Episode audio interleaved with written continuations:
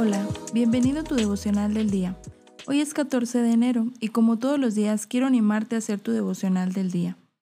En este podcast tenemos la meta de leer toda la Biblia en un año y para lograrlo hay que leer unos cuantos capítulos. El día de hoy toca Génesis 15, Mateo 14, Nehemías 4 y Hechos 14. Y de estos cuatro capítulos yo saco un pasaje central y lo podemos encontrar en Génesis 15 del 1 al 7. Y dice así. Después de esto, Dios se le apareció a Abraham en una visión y le dijo, Abraham, no tengas miedo, yo soy quien te protege, voy a darte muchas riquezas. Abraham le contestó, Dios y Rey mío, ¿y para qué me vas a dar riquezas si no tengo hijos? Cuando me muera, ese extranjero que tengo por esclavo va a quedarse con todo lo que es mío.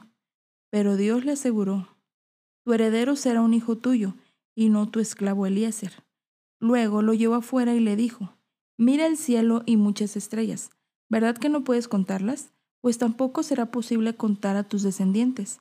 Abraham confió en la promesa de Dios, y por eso Dios lo aceptó y le dijo, Yo soy tu Dios, y tú eres mío porque confías en mí.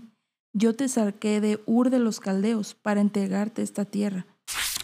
Me encanta de qué manera Dios habla con Abraham, en el momento que le dice no tengas miedo. Yo soy quien te protege, voy a darte riquezas y la confianza de Abraham al responder a Dios.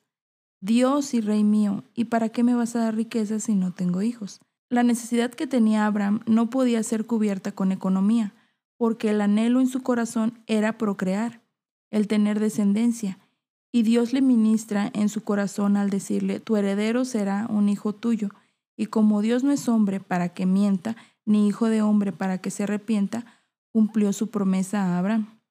Cada uno de nosotros podemos tener un anhelo diferente o una necesidad que anhelamos sea cumplida. Así como Abraham, que se sinceró con Dios, subamos en oración todos nuestros anhelos. Medita, en tus momentos de necesidad, ¿recurres a Dios? Quiero invitarte a hacer tu devocional del día.